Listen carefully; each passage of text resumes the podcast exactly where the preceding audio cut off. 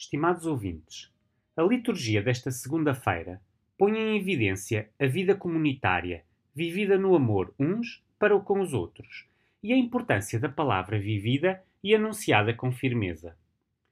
O livro dos Atos dos Apóstolos relata-nos a prisão de Pedro e João.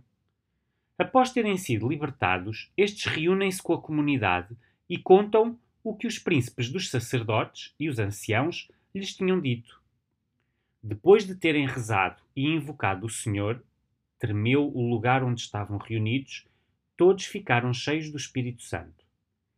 Este excerto faz-nos perceber a importância da oração comunitária nas pequenas igrejas domésticas, como era comum nas primeiras comunidades cristãs, que eram assíduos à oração, à fração do pão e à comunhão fraterna, mas também nas casas e no templo, onde a comunidade se reúne para louvar a Deus e celebrar a fé.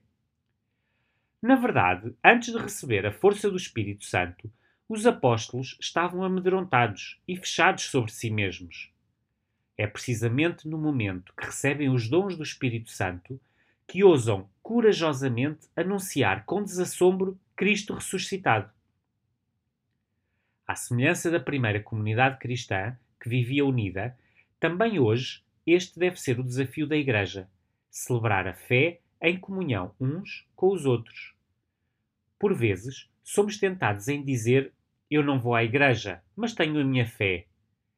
A comunidade dos apóstolos mostra-nos claramente a importância da reunião e comunhão fraterna, que lhes permitia sair fortalecidos com a força do Espírito Santo e permanecer em comunhão uns com os outros. No comentário da Palavra de Vida de dezembro de 1986, Chiara Lubick dizia: Somos muito diferentes entre nós. Além disso, somos egoístas e, em geral, fechados uns para com os outros. Somos instintivamente levados a nos distanciar do outro ou a rejeitá-lo, porque vemos nele um possível perigo para a nossa autonomia, para a nossa comodidade, para a nossa própria existência e nesse instinto desordenado estão enraizados todos os delitos contra o homem que marcam a humanidade de hoje. As lutas fratricidas, as guerras de todo o tipo, as discriminações raciais, o aborto, a eutanásia, etc. Para citar apenas os efeitos mais evidentes. O Evangelho de São João relata-nos o episódio do encontro entre Jesus e Nicodemos. Este, dirigindo-se a Jesus, diz: Rabi, nós sabemos que vens da parte de Deus, como mestre, pois ninguém pode realizar os milagres que tu fazes, se Deus não está com ele. A resposta de Jesus a Nicodemos é desconcertante. Quem não nascer de novo não pode ver o reino de Deus. Com isto, Jesus quer dizer recomeçar uma vida nova, fortalecidos pela força do Espírito Santo e regenerados pela graça do batismo. Essa vida nova faz-nos ser comunidade, faz-nos amar concretamente os outros, porque, recebendo o mesmo batismo, tornamos-nos um só corpo em Cristo. Chiara conclui o comentário dizendo: Nunca damos tanta glória a Deus como quando nos esforçamos para aceitar o nosso próximo, porque então lançamos as bases da comunhão fraterna.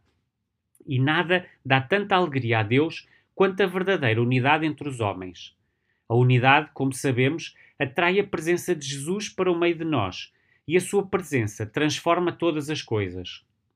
Aproximemo-nos então de cada próximo, cheios deste desejo de acolhê-lo com todo o coração e de estabelecer com ele, cedo ou tarde, o amor recíproco.